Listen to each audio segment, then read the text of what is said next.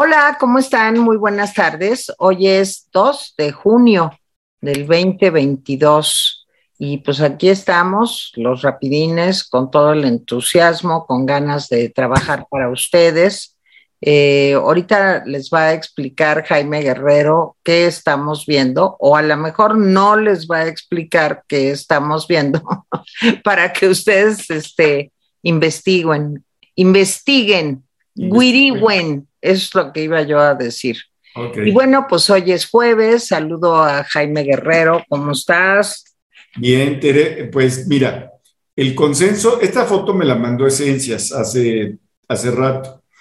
Y yo pregunté en la mañana de dónde era, porque Esencias no me dijo. Y el consenso mayoritario, algunos decían que era la Secretaría de Salubridad porque parece la estructura, pero el consenso mayoritario es que la foto fue tomada desde el Monumento a la Revolución y al Frontón México. Eh, el, primero que lo dijo fue Jorge, y la verdad es que Jorge siempre le, atina estas cosas, pero bueno, ahí está. Eh, creo que es una foto maravillosa de los años 40 y le doy la bienvenida a María Elena. Hola, Jaime. Mira, Malala, ¿cómo estás? Venimos las dos de rojo. Muchas gracias, eh, Lisa, y bienvenidos todos. Sí, y tenemos 22 grados centígrados de temperatura, como que bajó un poquito. Está medio bochornosón, pero se me hace que va a llover, porque sí está nubladón, al menos acá en la Miguel Hidalgo, está nubladón y 22 grados centígrados de temperatura. Y este, bueno, no sé si ustedes quisieran que nos fuéramos a Tijuana, ahí sí por avión, pero luego nos podemos ir por tierra eh, pues a Los Ángeles, es cosa de dos horas. Eh, no importa que no haya seguridad, pues de todas maneras, pues ahí vamos, o pues no sé, en un coche, un coche alquilado. Digo, por aquello de que ya vivamos en la pobreza franciscana. ¿Cómo ven? A mí me ilusiona muchísimo. Jaime. Bueno, a ver, este, pues sí, qué bueno que te ilusiona, porque a mí. Híjole, no, pues. Mira, el título del rapidín de hoy eh, es, y lo explico, es Lenin y Hitler, los grandes escritores de AMLO.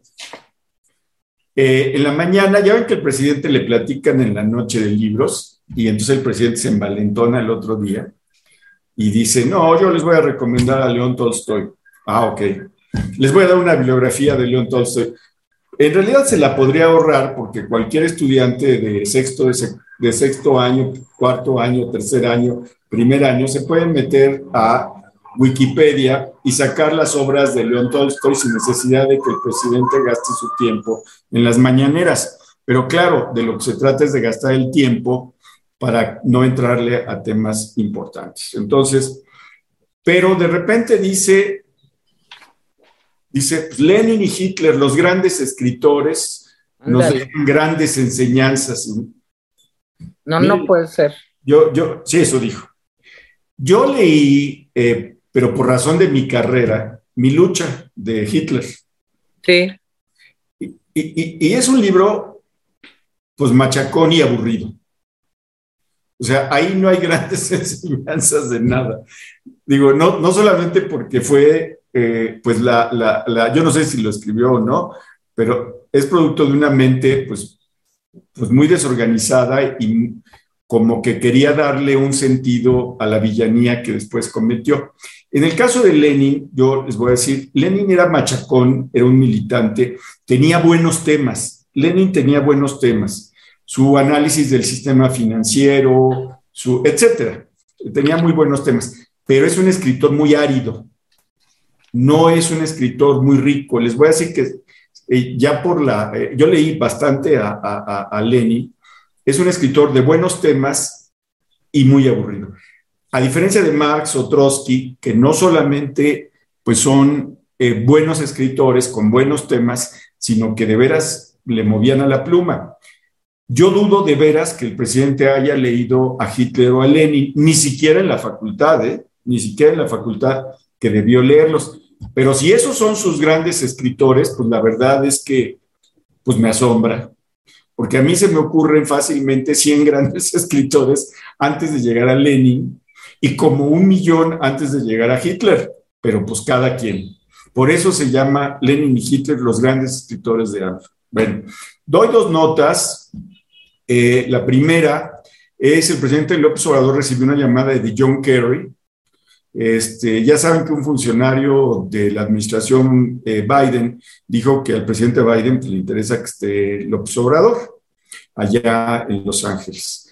Y eh, John Kerry habló con López Obrador eh, acerca de energías renovables y medio ambiente. Pero ya dijo el presidente que no nos va a contar hasta el eh, foro de las principales economías sobre energía y cambio climático, que es más adelante de junio. Entonces, pues sí, le habló John Kerry, recuerde que es el enviado especial del presidente de Estados Unidos sobre estos temas.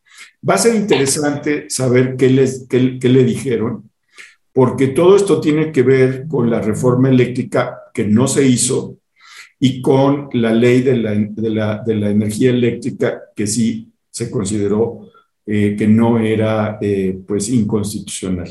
No que fuera constitucional, sino que no era inconstitucional, que no es lo mismo. Bueno, el Reforma presentó, ayer hablábamos eh, con Stephanie, y Tere lo recordará, por supuesto, a menos que haya tenido un ataque de amnesia hoy en la mañana, hablábamos de Colombia, del candidato de derecha a derecha, Rodolfo Hernández, que además de ser de derecha es bastante, ¿cómo podríamos decirlo suavemente?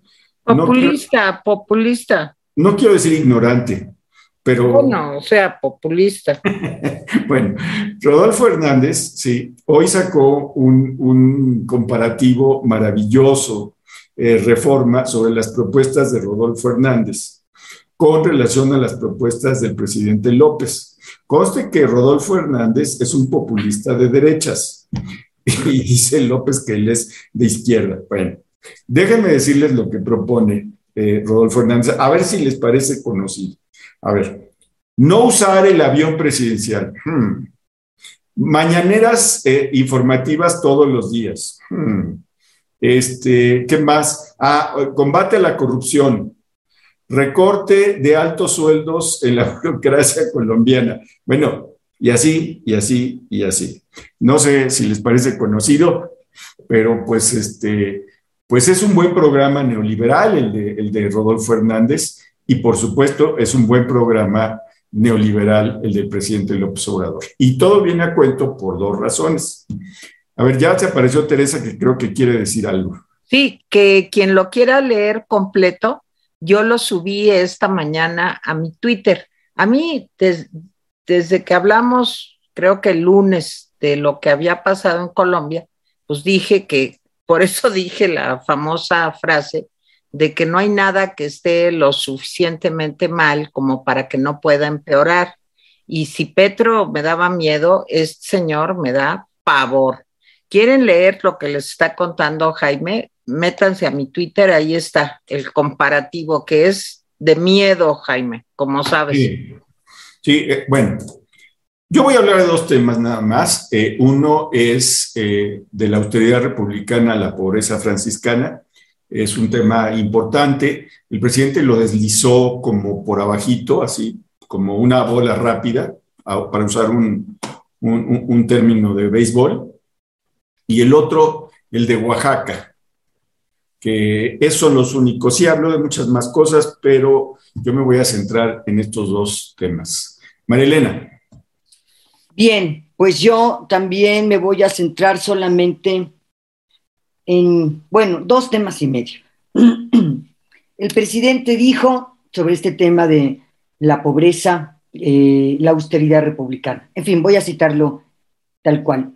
Ya estoy pensando que vamos a dar otra vuelta a la tuerca porque hace falta darle más al pueblo y a ver si es posible pasar de la austeridad republicana a una fase superior que podría llamarse pobreza franciscana.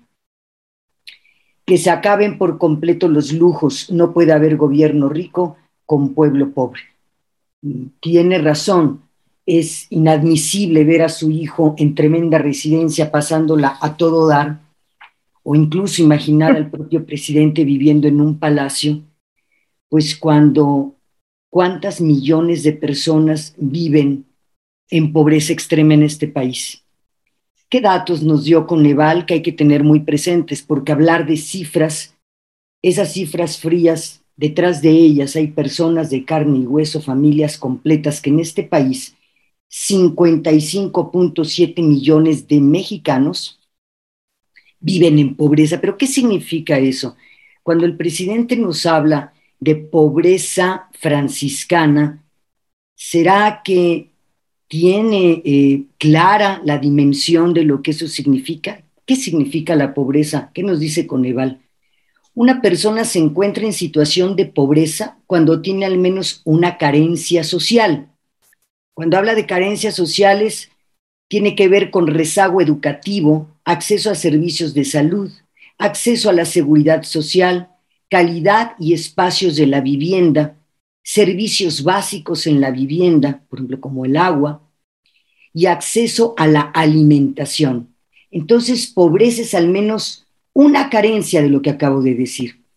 Y también pobreza significa que esa persona tiene un ingreso insuficiente para adquirir los bienes y servicios que se requieren para satisfacer sus necesidades alimentarias, o sea, quedarse con hambre. 55.7 millones de personas viven así hoy en México. Cuando el presidente habla de pobreza, quizás también olvida a los 10.8 millones de mexicanos que de acuerdo con Coneval 2021 viven peor de lo que acabo de decir, o sea, en pobreza extrema. ¿Y qué significa eso?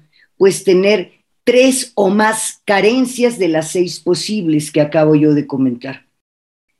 Es tener una vivienda sin piso, es tener poca ropa para cubrirse el cuerpo, es no tener agua para poder bañarse, para poder beberla, es no tener la suficiente cantidad de ingresos para poder satisfacer tres comidas saludables al día y en realidad la, realidad es esa, es irse a dormir con el estómago que te hace ruido de hambre.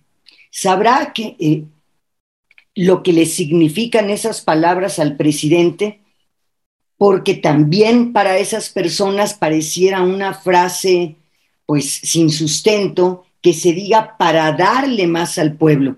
Si realmente le dio más al pueblo, ¿por qué estas cifras aumentaron de 2018 a 2020? ¿Por qué pasamos, por qué aumentamos las cifras de personas que ingresaron al mundo tremendo de la pobreza y al mundo inimaginable de la pobreza extrema, si efectivamente se le ha dado al pueblo, ¿por qué aumentaron las cifras? Con esto cierro, y las cifras están ahí, busquen en la página del Coneval, es eh, la información que se publicó en agosto de 2021. Me imagino que estas palabras le llegaron a quien vive en esa condición tan lejos de los políticos, tan lejos de estas vidas a todo dar como las que hemos visto en su propia familia, que deben de sentir, pues, ¿qué les puedo decir? Pues el horror, ¿verdad? El horror de imaginar que su vida todavía podría ser peor, Tere. Bueno, yo creo que Andrés Manuel consiguió resolver un problema fantástico que ha quebrado la cabeza de cientos, miles, yo diría, de economistas. Y es que hay que combatir la desigualdad, claro. Y la manera de combatirla es que todos estemos igual de jodidos. De eso se trata. O sea, así ya todos seremos iguales. O sea, en lugar de que todos estemos mejor, se trata de que todos estemos peor, pero todos, y el presidente ha hecho de esto, pues, eh, una causa eh, mal planteada. Sí, es en su eh, infinita estupidez, pues es algo que puede calar porque pues, las personas, digamos que no están metidas en estos temas, pues lo que dicen es, es la solución, que nadie tenga eh, privilegios, que nadie, como el presidente dijo la primera vez que habló, de la pobreza franciscana. ¿Para qué quieren más de un par de zapatos? O sea, y fíjense que esto puede ser eh, muy peligroso para el crecimiento de un país. Yo cuando estudié antropología me dio por meterme a esos temas de la ética protestante y el capitalismo, pero referido a Japón, y ahí les va, porque en Japón no tienen ética protestante, obviamente la mayoría de los japoneses son budistas o shintoístas. Sin embargo, eh, para los japoneses, esta eh, motivación de ser el mejor, de salir adelante, de en condiciones adversas, porque pues, son unas islitas muy chiquitas, eh, poder desarrollar una tecnología que pues, desborda al mundo, eh, una perfección en todos sus trabajos, eh, si ustedes quieren, muy, muy costosa, porque los niños japoneses están sometidos a presiones desde que son muy chiquitos para poder entrar al mejor colegio, para sacar las mejores calificaciones, para que este, tengas la posibilidad de estudiar en las mejores universidades. Bueno, y vean ustedes Japón, lo que pasó con Japón durante la Segunda Guerra Mundial, fue algo terrible, tristísimo, horroroso, etcétera. Y vean ustedes lo que es Japón hoy. Claro, ahorita pues el mundo está en crisis y Japón también. Vean ustedes China, ¿sí? Eh, digo, China siendo un sistema totalitario de partido único, con un líder pues también medio carismático, pues vean ustedes lo que ha hecho con una economía, eh, pues claro que hay mucha desigualdad, que hay trabajo esclavo, lo que ustedes quieran, pero un país que tiene más de 1.500 millones de habitantes se está transformando en una potencia mundial que al rato le dice, quítate que ahí voy a Estados Unidos.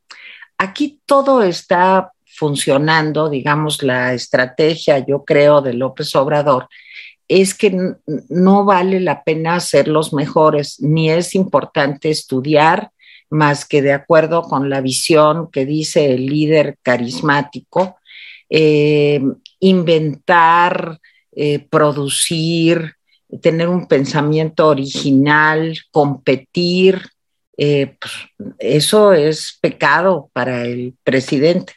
Y creo que de lo que se trata, o lo que quisiera el presidente, fíjense que yo me resistía al principio del sexenio, porque había gentes que desde entonces me decían, es que él lo que quiere es que haya más pobres. Y, y, yo decía, no, no puede ser, no puede ser. Ahora sí que, como decía Enrique Peña Nieto, ni modo que el presidente se despierte todas las mañanas diciendo, a ver cómo jodo al pueblo, al pueblo. Ya la palabrita me caía y me cae muy mal, porque el pueblo es una masa amorfa.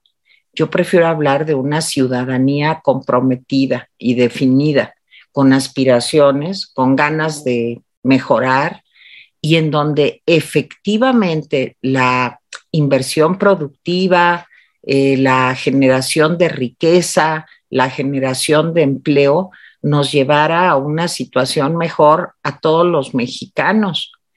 El presidente no tiene esa idea y lo dice una y otra y otra y otra vez de una y de otra manera. Ahora, yo creo que ahorita, pues como ya se encuentra, yo siento acorralado, eh, acorralado para afuera, porque él continúa pensando, creo yo, que sus soluciones son las correctas y además, eh, creo que esta ciudadanía, como decía el invitado de María Elena hace unas semanas, de baja intensidad, no le exige al presidente, sino que se deja llevar por estos patrones de una mediocridad eh, pues, que da miedo. Acuérdense que los que estudian en universidades extranjeras son, este, estudian para ser rateros, que eh, las universidades, si no aceptan los postulados de eso que él llama la cuarta transformación, eh, generan solo neoliberales, conservadores, ta, ta, ta. Entonces el estudio, la ciencia, la investigación, la tecnología, la generación de empleos no informales, sino remunerados adecuadamente, que tengan seguridad social las personas, es algo que no entra dentro de los planes. Y lo que decía María Elena es muy importante. Vivimos en un país en donde hay más pobres hoy que los que había cuando entró López Obrador. Y lo de primero los pobres, pues no pasó, pasó de ser un eslogan. Fíjate, Jaime, que yo creo que o cabeceé o fui al baño, no oí lo de Hitler y lo de Lenin, pero me parece muy grave, me parece muy grave. Yo tampoco creo que el presidente haya leído esos libros, eh, ni mucho menos, porque creo que no lee, creo que el presidente es como ágrafo, o sea, no creo ni que lea ni que escriba, creo que está semi-alfabetizado, eh, pero sí me parece que escoger como un modelo de un gran escritor a Hitler, pues me da tanto miedo como cuando el señor de Colombia, el señor Hernández de Colombia, ese que comparaba Jaime con Andrés Manuel al principio del programa, en una entrevista que la tiene el país y ahí la pueden ustedes escuchar, le preguntan, oiga, ¿y a quién admira usted? Y entonces dice que admira a uno de los grandes pensadores del siglo XX, que fue Adolfo Hitler. Entonces, ahora sí, pues...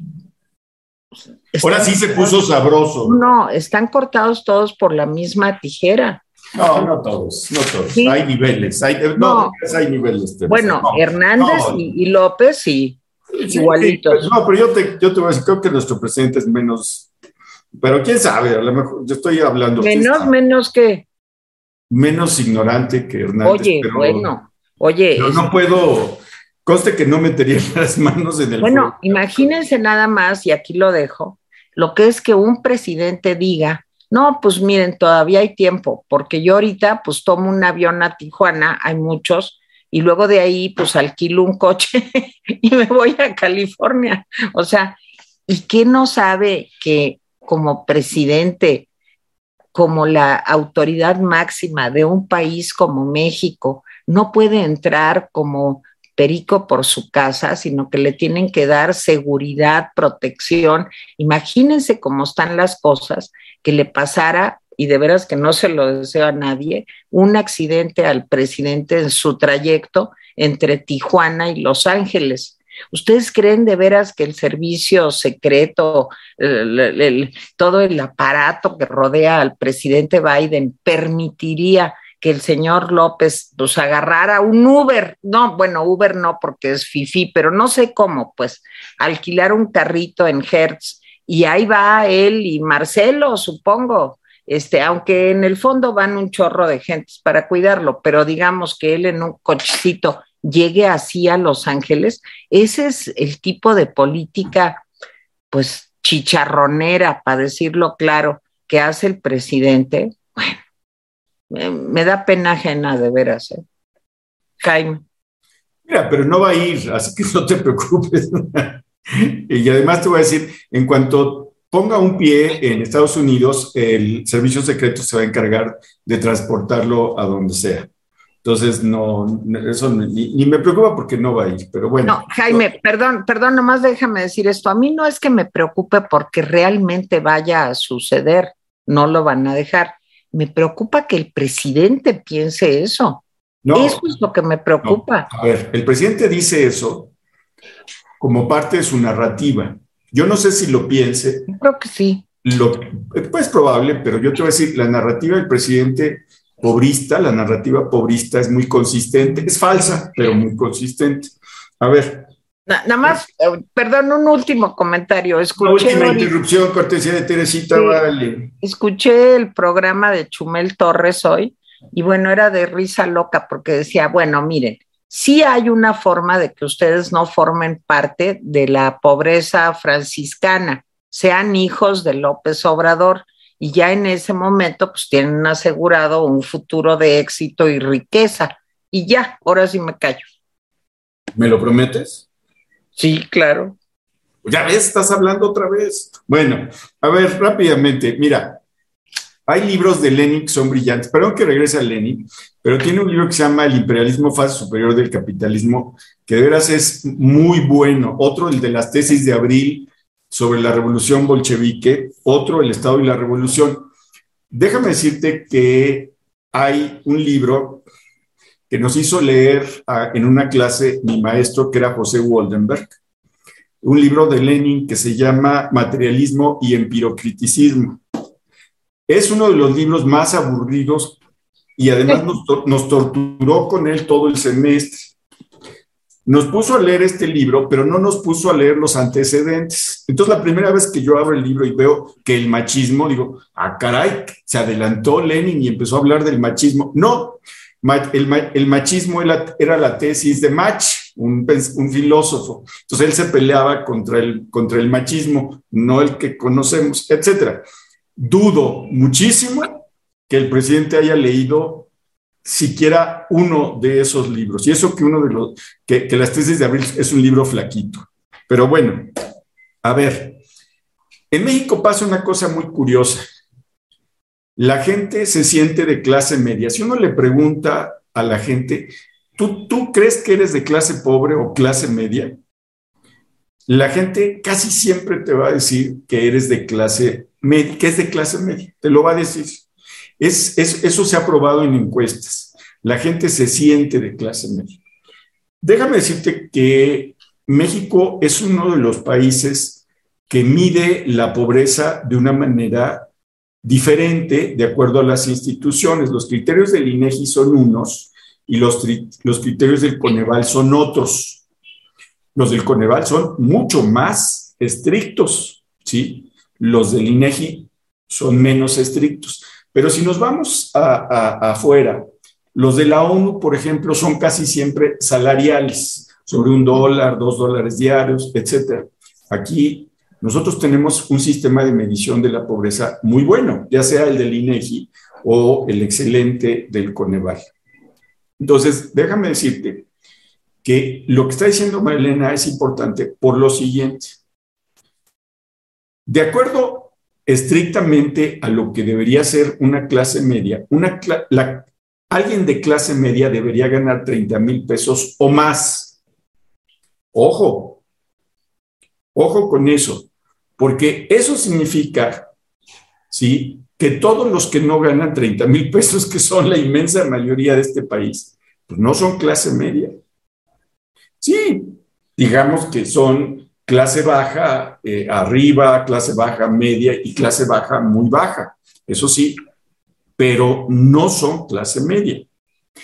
Lo de las carencias sí es muy fuerte uno podría decir, no, pues yo soy clase media porque gano 50 mil pesos. Ah, pero para el Coneval estás en riesgo de caer en pobreza si no tienes servicio social, si no tienes seguro, seguridad social que te ayude en caso de una enfermedad. Teresa y Malala saben que un cáncer, aunque ganes 80 mil pesos, un cáncer en la familia te puede dejar en la calle. Punto. Y, no solamente eso. Entonces, a ver, con esto en mente, podría yo decirles, porque como sociólogo podría darles una clase ahorita y sería muy aburrido, sería más aburrido que José Waldenberg dando clases de materialismo y empiricismo. No lo lean, ¿eh? No lo lean. No lo hagan. ¡Qué horror! Sí, no sabes. Ahora quiero resúmenes del capítulo 1. No, por favor, te lo suplicamos. No, pues no. Bueno, a ver. ¿Qué ha, eh, ¿Por qué el presidente está pensando? Esa es la pregunta. ¿Por qué el presidente está pensando en la pobreza franciscana si ya parecía que lo había olvidado? Ah, ese es el, asunto. ¿Qué significó la austeridad republicana para el Estado, para el gobierno federal? ¿Y qué puede significar la pobreza franciscana? Son dos preguntas importantes. Miren, la austeridad republicana significó el despido. Yo recuerdo y lo comprobé en el primer año de gobierno, en 2019, se, despidieron a 70 mil empleados de confianza. Entonces, cuando el presidente se llena la boca diciendo, no hemos despedido a nadie, Pues no, no han despedido a nadie sindicalizado, pero a los de confianza, pues sí se los llevaron al baile.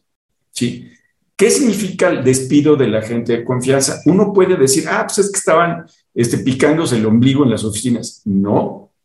La gente de confianza, lo digo porque fui años funcionario de confianza en el sector público, la gente de confianza son los economistas, sociólogos, contadores, etcétera, antropólogos, hasta antropólogos, imagínense. Entonces, eh, eh, este, entonces, esos son el personal de confianza. Era el personal que sabía que, eh, que, hacía los documentos, que hacía las investigaciones, que aplicaba las políticas, que desarrollaba, etcétera. ¿Sí? Se, afuera 70 mil. Muy grave, muy grave, porque dejó a varias secretarías prácticamente paralizadas. O sea, ¿de qué sirve tener una secretaría cuando, digamos, la columna vertebral de esa secretaría ya está mutilada? Uno. Dos, los refugios para mujeres. Aquí nos debatimos, dijimos, gritamos, etcétera. Se fueron. ¿sí? Las guarderías se fueron. El seguro popular se fueron. Conste que mi lista no es exhaustiva, no pretendo ser exhaustiva. El Fonden se fue. ¿sí? Eh, los programas de salud, en especial los programas de salud para mujeres, los programas de detección de cáncer cervicouterino, se fue. ¿sí? ¿Por qué recortó eso con el argumento de la austeridad republicana? Porque cuando le dices a la gente que estás recortando privilegios, la gente dice, ah, pues qué padre, porque estos sí tenían muchos privilegios, qué bueno, yo lo apoyo. Pero resulta que esos no eran privilegios, nada de lo que yo he dicho, que les quitaran el teléfono celular, qué bueno, y no a todos, porque algunos sí lo necesitan.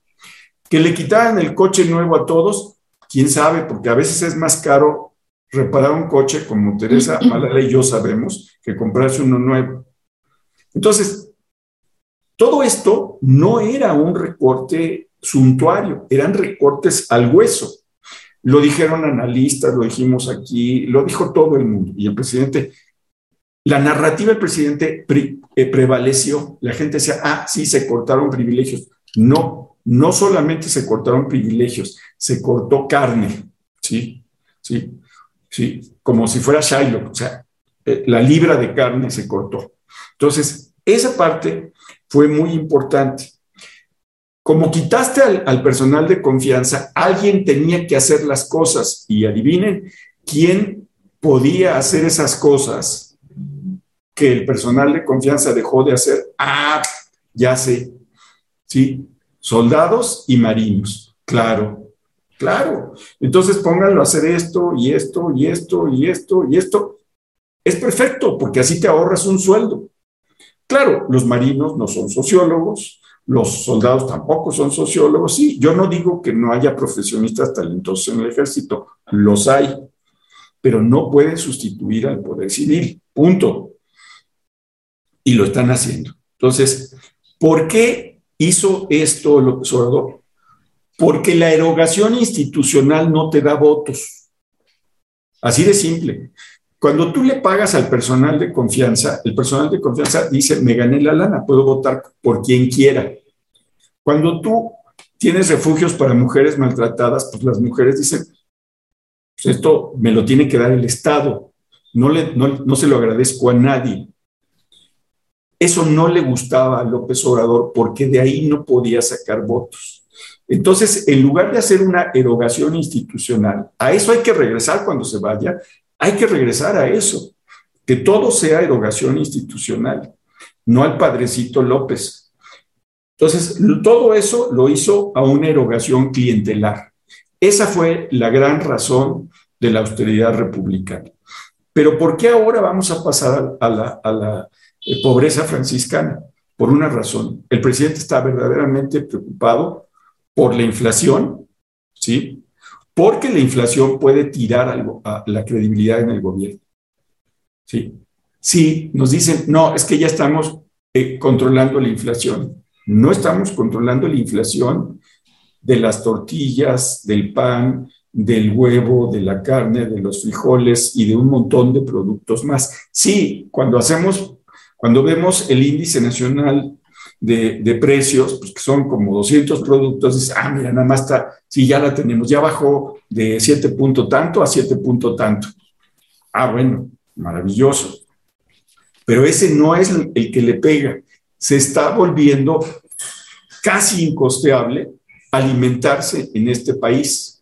Y con una hambruna tocando a la puerta, el presidente sabe que necesita más recursos porque la economía está estancada. No le ha ido tan mal en términos económicos. Hasta eso decíamos que tenía suerte, tiene suerte, pero él necesita más recursos. ¿sí? Y entonces, ahora que habla de pobreza franciscana, vamos a ver cómo manda el presupuesto, pero yo se los adelanto, va a recortar lo que pueda porque necesita recursos para seguirlo regalando clientelarmente. Eso tiene que pararse y yo no veo cómo se puede parar, porque en la Cámara de Diputados el Morena y sus aliados tienen mayoría. Y es ahí donde se va a juzgar el presupuesto. La única cosa que puede a lo mejor no parar, pero disminuir, es que la gente empiece a salir y empiece a reclamar lo que le corresponde. ¿sí? A mí no me gustan los paros y los bloqueos, pero por ejemplo, en este bloqueo que tuvimos el privilegio de, sufrir hoy, Teresa me habló temprano y me dijo, no voy a poder hacer las cosas que quería hacer hoy a menos que me vaya en helicóptero. Y como nuestro helicóptero del Rapidín estaba ocupado, pues no lo pudimos usar. Con Malala. Con Malala, pues sí. Entonces eh, dijimos, no, pues es jueves, sí, tiene que ser con Malala. Pero bueno, entonces Teresa dijo, no voy a salir. Y bueno, se desquició una parte de la ciudad, ¿sí? Hay, esa es una cosa fuerte. Todo les ha subido a los, a, los transportistas, todo. Sí, la gasolina y el diésel no tanto, pero las refacciones, las llantas, etcétera, las composturas, todo eso subió. Punto. Necesitan más dinero. Piden tres pesos. La jefa de gobierno mañosamente dice, nos están pidiendo cinco, no, están pidiendo tres. Ahora, esos tres pesos le pegan a la economía popular de una manera muy fuerte. Yo tenía un amigo que para llegar aquí a mi oficina, cuando yo tenía eh, gente a la que podía contratar, todos los días se gastaba 35 pesos en el transporte. Si le subes 3 pesos a mucha gente, le vas a comer una parte sustancial de su sueldo. Entonces, el presidente está preocupado por eso, ¿sí? Digo, no se nota porque es muy autocomplaciente, pero bueno, yo, yo no sé si está, a lo mejor sí es tan autocomplaciente que ni se da cuenta, pero supongo que Rogelio de la O, por la cara que tenía cuando entró y la cara que ahora tiene cuando lo llaman, yo creo, no de veras, porque llega así. Bueno, él así que digas que, que, es sonriente y dicharachero. No, pero, no, pero cuando entró no era así. La vida lo volvió así. Ahora está peor. Entonces, ahora está peor. Entonces, creo que hay preocupación en el gobierno, en el gobierno de este hombre despreocupado, porque la inflación le puede pegar políticamente muy fuerte, porque el estancamiento económico le puede comer su narrativa, ¿sí? Y entonces lo que está diciendo es, vamos a ver de dónde sacamos lana, pero para seguir repartiéndola. A mí eso no me gusta porque vamos a descuidar programas esenciales para repartir el dinero y ya me callo. Perdón por extenderme tanto. Mira, yo te escucho, Jaime, y, simplemente recuerdo con enorme tristeza estas frases de los políticos. Las personas, los seres humanos deben estar en el centro de la política pública. Y luego ya cuando se sientan en las sillitas, ya sea desde presidente municipal, gobernador hasta la presidencia de la República, lo que vemos es justamente eso. Eh, la utilización de cada uno de los seres humanos que habitan en tu territorio. Es decir, te doy, te condiciono tu derecho a vivir con dignidad, a tener agua, a tener un techo, a comer tres veces al día. Te lo condiciono a cambio de tu voto. te lo doy y lo tienes gracias a mí y eso me lo devuelves pues con un pequeño favor, me mantienes en el poder. Es decir, las personas en su utilización más grotesca. El presidente también habló de un tema que me, me inquieta tremendamente. Además del ya citado, habló de, le preguntaron sobre que saludó a la mamá del Chapo y él dijo, no tengo ningún problema de conciencia por haber saludado a la señora. Dos, criticó fuertemente a Calderón por haber declarado la guerra sin tener idea. No, lo cierto es que volvemos a lo mismo. Para la hora de las frases y cuando se está en la oposición, pues está todo muy cómodo. Efectivamente, en los tiempos de Calderón vimos cómo este señor, sin tener la menor idea de lo que iba a ocurrir en México, le declara la guerra a los narcotraficantes y ahora vemos al presidente hablar de abrazos y no balazos. Pero ¿qué significa eso para nosotros los gobernados o para muchos de los gobernados que criticamos las políticas priistas, calderonistas y ahora de López Obrador frente a un terror que gana espacio cada día? ¿Qué significa que nos digan que mayo, será que ya nos estamos acostumbrando a vivir así? Que mayo fue el mes más violento de 2022, o sea, de lo que va del año, con 2.472 homicidios dolosos, 16% más respecto de abril, o sea, 79 homicidios diarios en promedio. Y eso es paz cuando habla el presidente de la paz. ¿Qué significa vivir con estas cifras? Para mí, yo sé que muchas personas no comparten nuestros puntos de vista. Para mí es el horror del presente y la desesperanza hacia el futuro. Así lo veo yo porque no veo por ningún lado que las cifras puedan bajar ni por ningún lado que podamos lograr vivir con cierta paz y con cierta tranquilidad en este país. En ese sentido, cada gobierno ha cometido un error distinto, parece que cada vez peor porque las cifras van en aumento e insisto, nuestro pánico de cruzar una carretera, de salir a la calle, de ir al cine, es tan brutal que hemos terminado quizás, quizás de manera peligrosa en normalizar eh, la violencia que nos aqueja. Y luego, quiero terminar con otro tema. Cito lo siguiente. El dolo y la mala fe es de quien me acusa, de quienes me acusan. Tengo la conciencia tranquila desde hace muchos años que lucho por mis ideas y lo hago apegado a principios. Uno de estos es precisamente hablar con la verdad y conducirme con rectitud. Tengo la certeza absoluta de que no se me juzga por violar la ley, sino por mi manera de pensar y actuar. Esto lo dijo alguno de los legisladores que hoy son acusados de traición a la patria y que el señor Delgado pide hasta 40 años de prisión no, no, no. para meterlos en la cárcel con una ya denuncia penal. Estas palabras las dijeron el PRI, PAN, PRD, todos los legisladores. No, las dijo el presidente López Obrador en el contexto del desafuero. Son las palabras del hoy presidente. ¿Y con qué concluyo?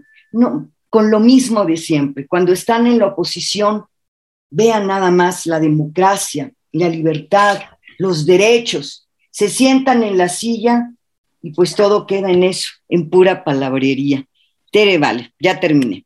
No, no, pues digo, ya terminaste, pero con, con el país, Malala, porque de veras, luego nos regañan y dicen que somos muy depresivos, pero miren, no, ¿qué quisiéramos? Quisiéramos decir que se ve un horizonte, pues, próspero, que seguramente vamos a eh, salir eh, de la manera más eh, rápida posible de esta crisis, pero pues, la situación se ve realmente muy complicada. Dijo el presidente también hoy que él ve todo muy tranquilo en los estados eh, donde va a haber elecciones el próximo domingo.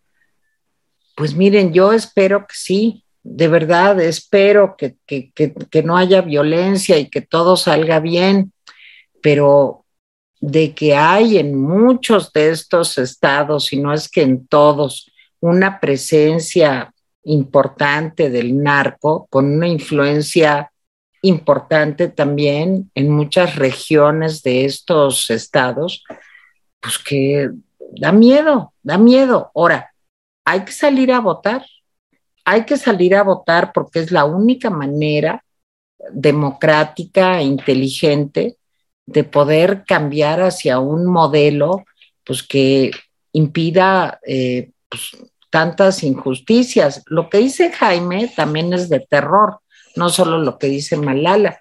Claro, se van a despedir más eh, empleados eh, de gobierno, más burócratas, el presupuesto llegará. Es que está muy enojado por lo de el INE. O sea, este, fíjense, ayer estuve leyendo, el primer año le recortaron, del gobierno de AMLO, le recortaron al INE como 800 millones. El segundo año le recortaron más de 2 mil millones. Y el tercer año le recortaron más de 4 mil millones. Acuérdense, con la necesidad de que se tenía que hacer en todo el país y como si fuera una elección presidencial y federal, su encuesta esa babosa que quería de la revocación de mandato. Bueno, pues a ese nivel vamos. Y ahora el presidente, pues evidentemente lo que quiere es sobre todo ir contra eh, instituciones, lo dijo, como el INE, como el Banco de México, y dijo, y hasta el Poder Judicial, o sea, son eh, instituciones pues que gastan mucho y aquí tenemos que llegar a la pobreza franciscana. Nada más que cada vez que recortan más y más y más el presupuesto, los que sufrimos más y más y más somos los ciudadanos de a pie. ¿Por qué? Porque cada vez habrá servicios médicos de menor calidad, porque cada vez habrá eh, servicios de equipamiento urbano pues, más lamentables.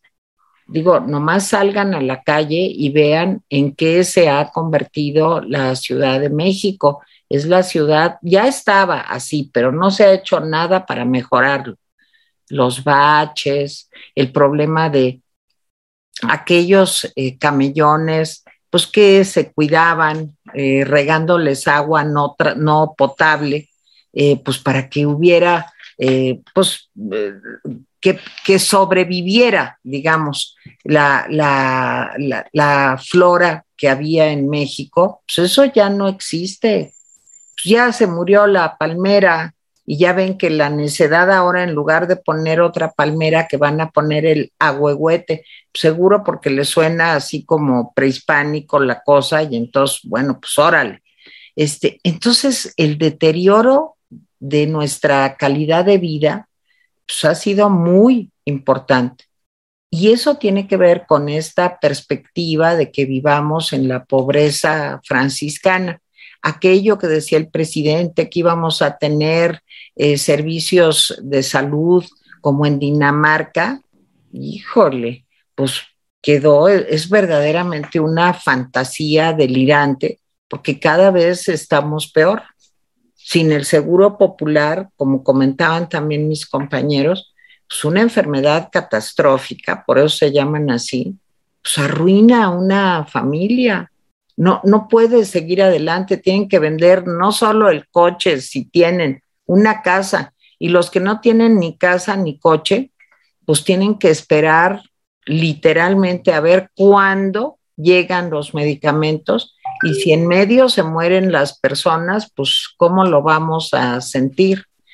Entonces, bueno, sí estamos en un momento muy complicado con un pronóstico de inflación superior al 7%, con un pronóstico de crecimiento económico entre 1.6 y 2.2%. Oremos porque sea tantito mejor, porque eso tiene que ver con que todos tengamos empleo, con que tengamos trabajo, con que no cuesten tanto las cosas. Y, y para ponerle la cereza al pastel, pues un presidente que quiere armar problema con Estados Unidos. La plática con Kerry que tuvo ayer, el señor Kerry ha venido tres veces a México. Ahora se echaron la conversación telefónica. ¿Quién sabe qué habrán acordado? Porque ya ven que lo que decía Jaime, que van a decir hasta quién sabe cuándo, que, en qué quedaron. Pero yo no veo que el presidente Biden no vaya o no tenga ya de por sí en este momento pues una actitud, em, digamos, no muy buena hacia el presidente López Obrador, porque le ha hecho desaires, se ha portado grosero, le arruinó su cumbre de las Américas, e, e, en fin, en medio de un mundo que está en guerra, Europa, bueno, hasta Dinamarca, no sé si vieron ayer, ya quiere formar parte también de las áreas eh, defensivas de la Unión Europea. Dinamarca no había querido nunca. Decía, sí, sí, yo soy de la Unión Europea, pero a mí no me metan en sus broncas, ¿eh? Yo no. Ah, pues ya dijo que sí. 66% en Dinamarca, los daneses, dijeron que sí, que sí quieren eh, formar parte de las eh, estructuras defensivas de Europa. ¿Y por qué? Pues porque están viendo que si gana Putin y no veo cómo no va a ganar, pues la cosa se puede poner bastante fea para el mundo, entre paréntesis, no solo para ellos.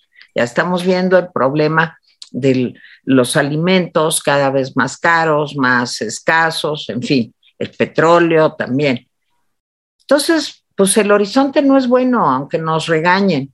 Y esto que pasó hoy, no sé cómo se va a resolver. Ya dicen los transportistas que mañana también van a hacer otro desmadre. Y políticamente, Sheinbaum, independientemente de las razones económicas que comentaba Jaime, políticamente Sheinbaum pues no va a hacer nada por, porque suba algo el transporte, ni mucho menos, porque está en juego la presidencia del país para ella, pues es lo único que le importa. Entonces, pues sí, no estamos en un gran momento en México, no, estamos en un momento muy complicado, sí, Malala.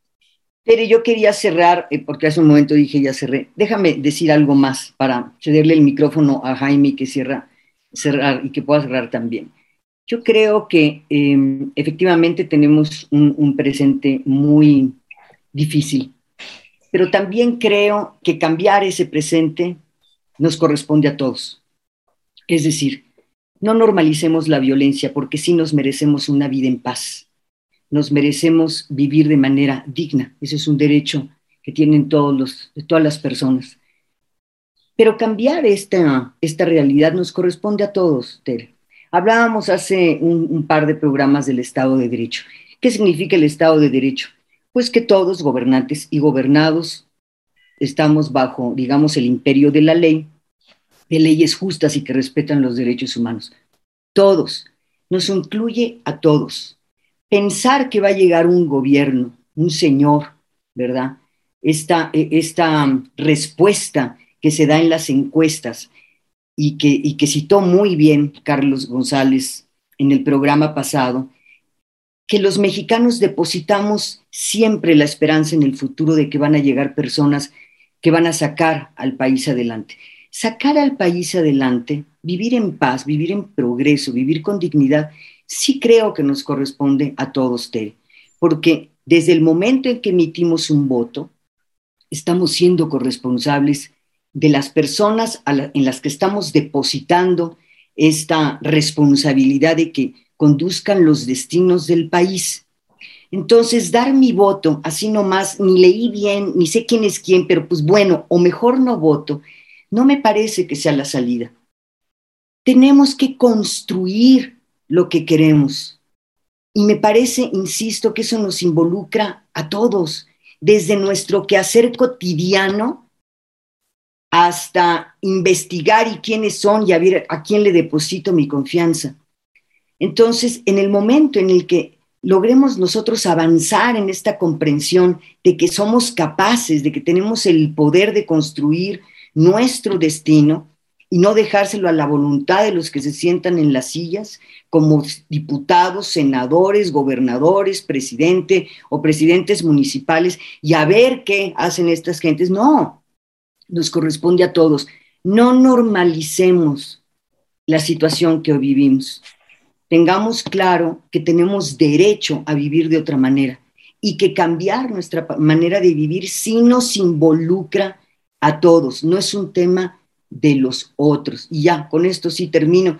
No, no quiero eh, que termine este rapidín y que la gente diga, pues sí, estamos del cocolazo y se va a poner peor y ya ni modo. No, no, no. no son, sí, yo sí creo en la sociedad, sí creo en las personas, sí creo en el poder que tenemos para cambiar una realidad que no nos gusta. Y ahora sí, con eso termino, Jaime promesas, Marilyn, pero bueno. Ya, ya, ya, ya, ya. Finito. A ver, comentarios muy concretos. Lo dije en la mañana, pero lo repito porque me parece importante. El presidente pide un informe desde Oaxaca. Entonces, sale el gobernador, da su informe, sale el secretario de la Defensa, da su informe, sale el secretario de la Marina, da su informe, y sale eh, la señora de Protección Civil y da su informe. No me acuerdo, Laura dar su informe. ¿Qué veo y qué no me gusta de ese informe? Primero, que el gobernador de Oaxaca se le olvidó que no es subalterno del presidente y se comporta como un subalterno del presidente.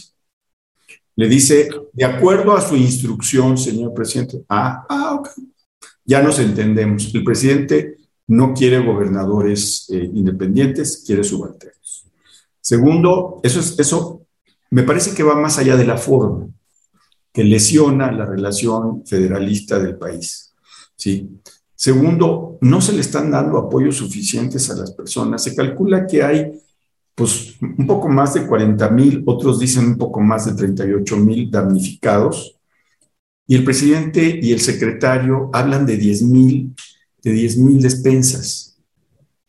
Este, dicen que ya se normalizó la energía eléctrica, los caminos, excepto uno, el teléfono, etcétera. No se están dando los apoyos suficientes y me parece que es porque no tenemos fondo. ¿sí?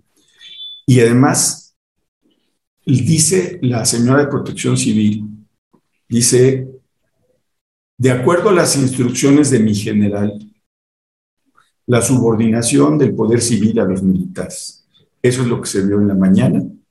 ¿No me creen? Vean mañana cómo se va a dar el informe.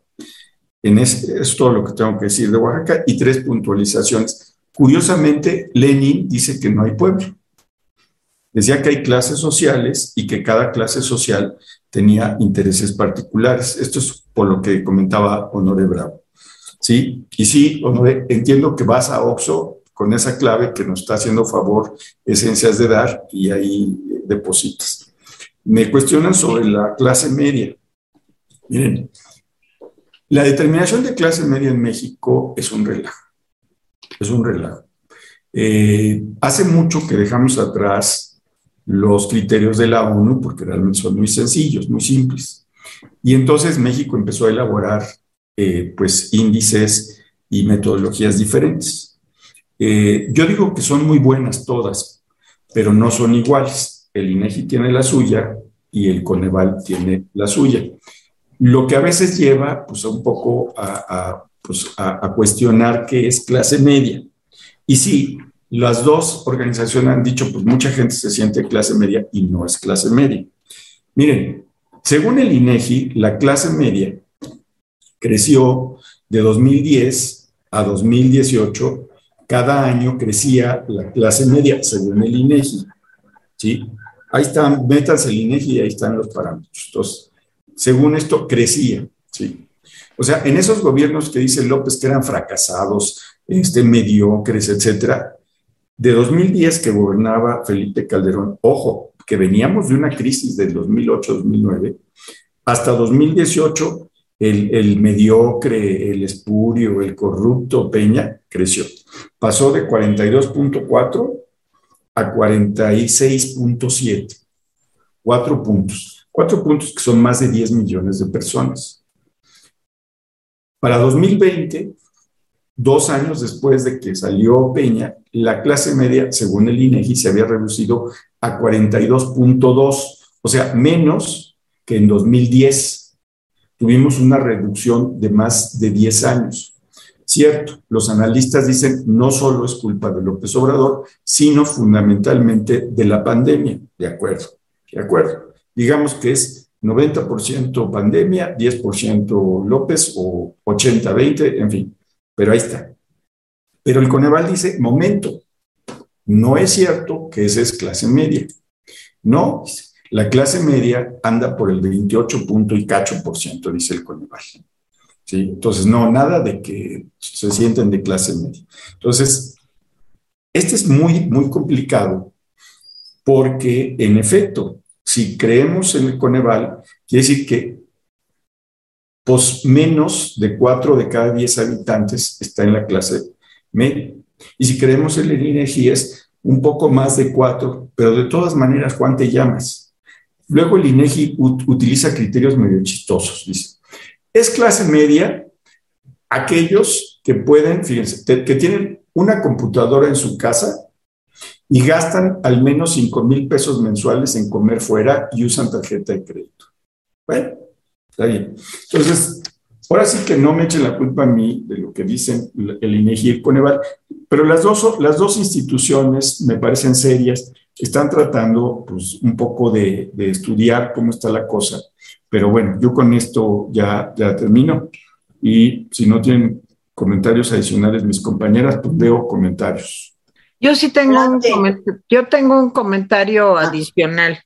Eh, y el Día de la Marina me hizo pensar mucho los festejos, el presidente ahí y el orgullo del presidente en decir que cada vez la Marina tenía más eh, tareas y más encargos presidenciales.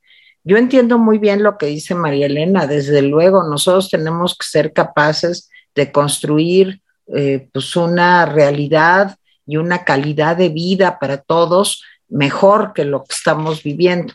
Nada más que no sé cómo, esa es la pregunta que yo me hago todos los días, no sé cómo se va a poder regresar a los señores militares a lo que eran antes de López Obrador. Lo veo muy difícil. O sea, no sé cómo.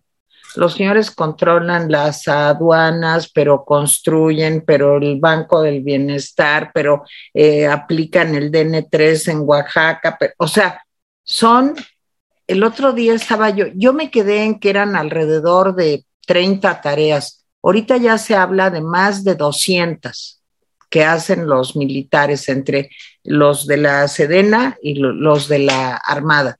Entonces, pues no sé cómo vamos a salir de eso, por más que votemos y que hagamos y que lo que ustedes quieran, eh, ¿cómo va a volver a ser todo como era antes?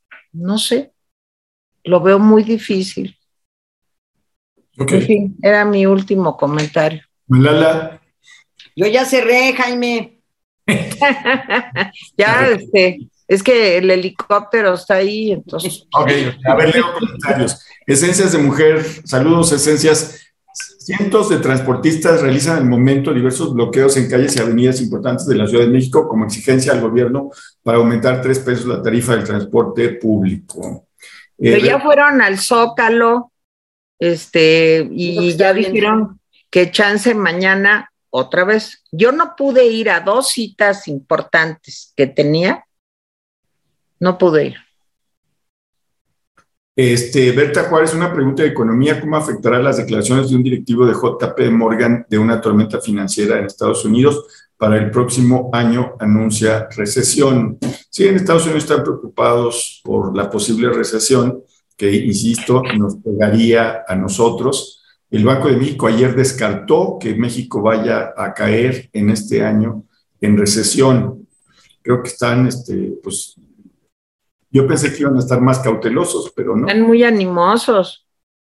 Alfonso Nava, sin duda, entre los escritos de Hitler y nuestro señor presidente hay identidades, digamos, importantes, Alfonso. Clara Martínez nos donó, gracias. Diseño Galeana, ya me hizo spoiler Tere con el programa de Chumel. Así es, Tere. Teporingo Pini comenta, es narrativa que pretende llegar a ignorantes seguidores con su falsa humildad. Es un vil populachero. Alejandro Rivera Alonso, Tere Vale es una persona de mucha clase. Exacto, exacto. Sí. Sobre todo de, por la edad, por la edad. No, sobre todo porque eh, entraste a muchas clases. No, y sobre todo porque, pues, no digo chistes vulgares, ¿verdad, Jaime? Sí, exacto. Nomás Sí, cuando me junto con Luis Gabriel. Estoy de capa caída porque hoy oí con Ciro que se puede perder Aguascalientes en estas votaciones y yo no me veo viviendo aquí en manos de Morena. Por eso por Espero que no, espero que no. de la ciudad. Eh, por cierto, gracias, me mandaron este, el pedacito de la discusión de Pigmenio y de, de Ciro y, y Paget, Humberto Paget. Este, pues sí, no, respeta el señor Epigmenio, pues que le tocara hablar, él habla como, como siempre, o sea, me parece que esa es como la tónica. Empiezas a hablar con alguien que cree en el observador y de inmediato te interrumpe. Le dice, ok, habla tú. Hablan 10 minutos, ese va me toca a mí y al minuto ya te están interrumpiendo. No sé a quién se parece. Ve a Alicia Fierro. Tere siempre definiendo a López tal cual es, un rematado ignorante. A Jaime todavía le asalta la duda al respecto. Cualidades.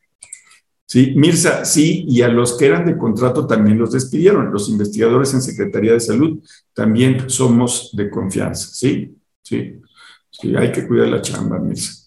Janet Castellón, Castelón no es autoridad republicana, se robaba los fondos, no confundas. No, por eso yo, yo no inventé el término, solamente dije que él, la, él utilizó el concepto pues para gastos clientelares. Eh, Lidia Olivia, hola, buenas tardes. Todos los trabajadores de confianza más responsables con el trabajo, las personas de base muy relajados. Yo, en mi experiencia, siempre tuve trabajadores de sindicato muy responsables, pero también en mucho es cómo los tratas. ¿sí? Rebeca Posada, buenas tardes, rapidines desde Monterrey. La pobreza franciscana significa malos servicios públicos, no medicinas, en efecto. Exacto. Luis, ups, hoy descubrí que soy extremadamente pobre. No, hombre, el trauma cuando yo lo descubrí, Luis, qué horrible.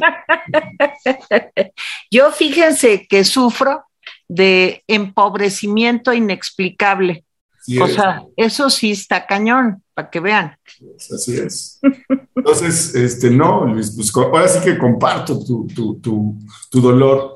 Lore ZR, AMLO aplica la teoría de la gallina de Stalin en sus mascotas, ¿sí? en las mascotas que son los pobres, claro.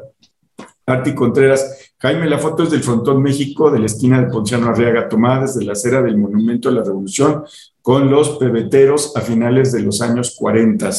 Arti, bienvenida a tu explicación. Jorge había dicho, no, mira, no, no, no te, esta este es una foto del frontón. Es una foto hermosa de, de, de, esencias. Eric Hexer, hola amigos rapidines, yo también veo los tres rapidines diario, aunque casi siempre diferidos. Eric, de todas maneras te agradecemos mucho. Gracias. Eh, Laura González, buenas tardes, rapidines, excelente explicación de Jaime Guerrero en lo referente a lo del gobierno de AMLO. Gracias, Laura. María Leticia Vélez Riveres, dejé de ver programas que pasaban en este horario y no los cambiaría por ustedes en sus tres horarios. Gracias, María Leticia, gracias. Eh, Les, Les Wind and Julie, hace un par de meses retomé las sesiones con el psicólogo. Me está ayudando mucho. Qué bueno que te está ayudando mucho. Sí, sí, sí, yo, yo creo que eh, pues eh, es una cosa que hay que aceptar y hay que hacer. Eh, Champion 63, ¿cómo le hace la gente que vive en el Estado de México si el pasaje mínimo es de 12 pesos? Con mucho sufrimiento, Champions, con mucho sufrimiento. Atletas sin edad. Señor Guerrero, le reitero que sus comentarios y su posición ante los acontecimientos provocados por el gobierno actual son objetivos, certeros y refrescantes. Un saludo cordial. Gracias, atletas, atletas sin edad. Neriedit Cruz Castro, yo que me creía de clase media aspiracionista, fifí neoliberal conservadora, llegando casi a traidora de la patria y ahora resulta que siempre no. Ahora soy franciscana, jodidamente pobre. Bienvenida al club. La, culpa la tiene el INEGI, ¿eh? La culpa la tiene el INEGI. Sí, hay gente que dice, yo soy de clase media, pero si no tiene servicio de salud, ya lo dijimos, se puede perder todo. Sí, son seis, seis rubros, ¿no, Marilena? Uno es salud. Son seis, ahorita les, recuerdo cuáles son, esperen. Eh, ahí va. Los seis indicadores tienen que ver con rezago educativo, acceso a servicios de salud, acceso a la seguridad social, calidad y espacios de la vivienda, servicios básicos en la vivienda y acceso a la alimentación. Esos son los seis indicadores. Por eso, cuando te encuentras en pobreza, tiene que ver al menos con una carencia social. Y cuando se habla de pobreza extrema, de acuerdo con el Coneval, se relaciona con tres o más de las seis carencias posibles. Tres o más es pobreza extrema, con solo uno estás en el universo de pobreza, es decir, no tener educación o salud o seguridad social o calidad y espacios de vivienda o servicios básicos en la vivienda o acceso a la alimentación.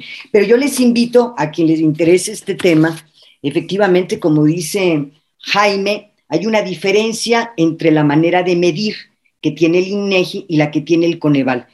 Estoy de acuerdo contigo, Coneval es de un rigor que ofrece esta información. Entonces, entren a la página sobre en dónde nos encontramos y esto tiene que ver con la información que ofreció, que presentó el Coneval de Pobreza Multidimensional 2018-2020, que presentó en agosto del año pasado.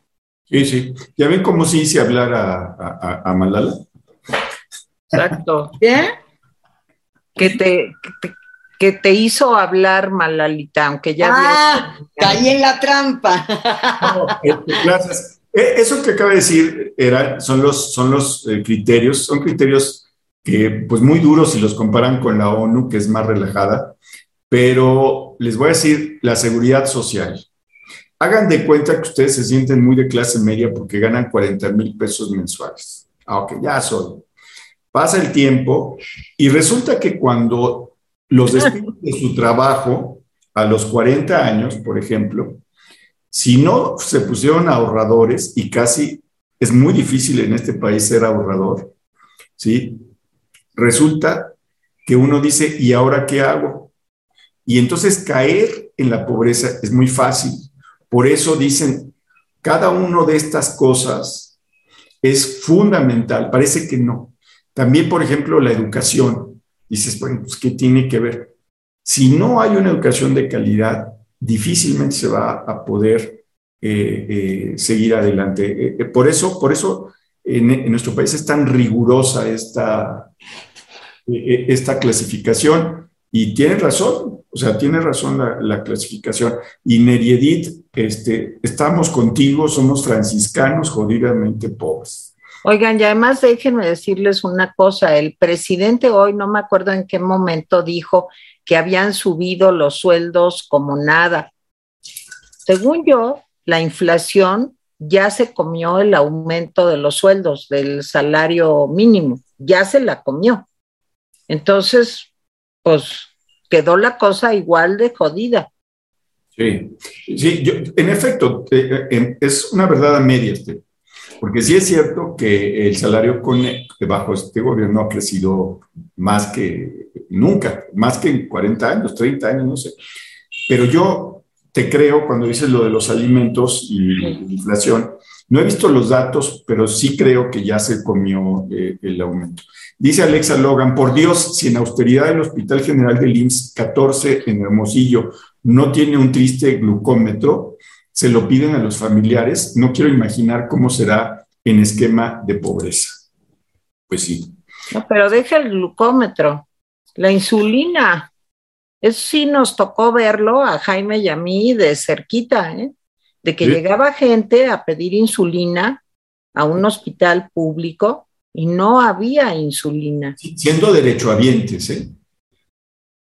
No, y un dato también que da en este informe Coneval, y es verdad, eh, nos dice el Coneval que la emergencia del COVID-19 profundizó esos desafíos eh, que enfrenta la política de desarrollo social en todos los ámbitos, principalmente, dice Coneval, en derecho a la salud, educación y alimentación. Es decir, si ya estábamos con muchas dificultades, millones de personas enfrentando una vida con esas carencias, llegó el COVID-19 y profundizó esta, esta situación. Entonces no podemos dejarlo de lado, que por cierto, y eso ya lo hablaremos más despacio, vi el día de ayer que están aumentando otra vez los casos de COVID en México de acuerdo con la Organización Panamericana de la Salud y están recomendando no eh, eh, flexibilizar estas medidas de protección. Es decir, lo que le comparto a quienes nos ven y nos escuchan,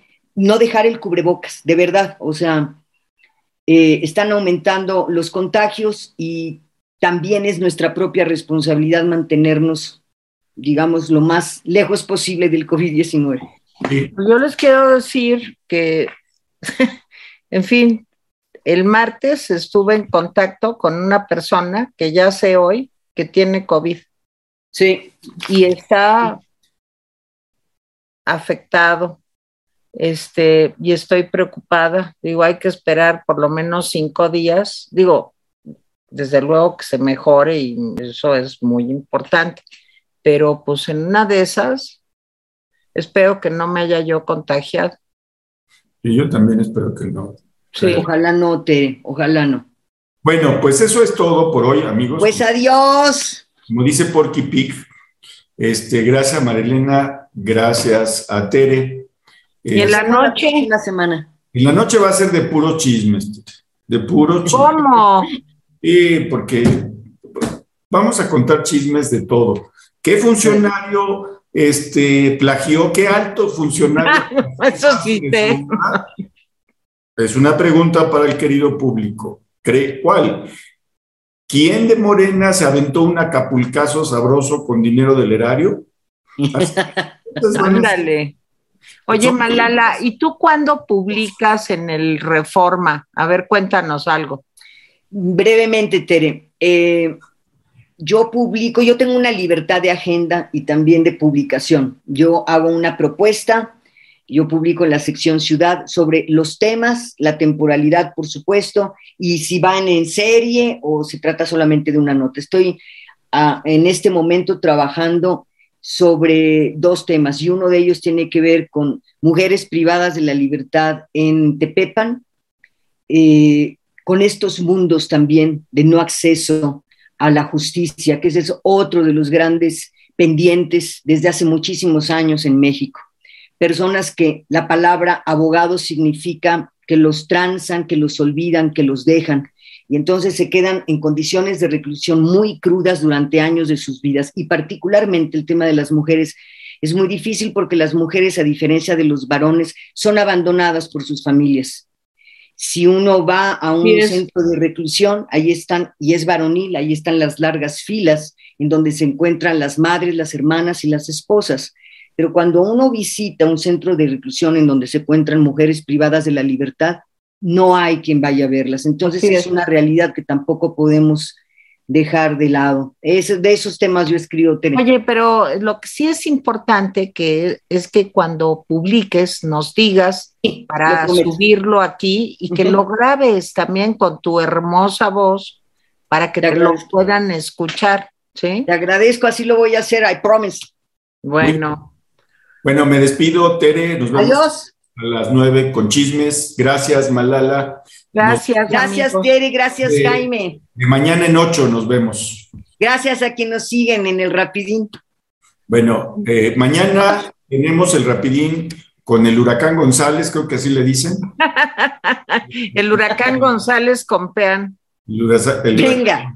Suerte, adiós. Adiós amigos, bye.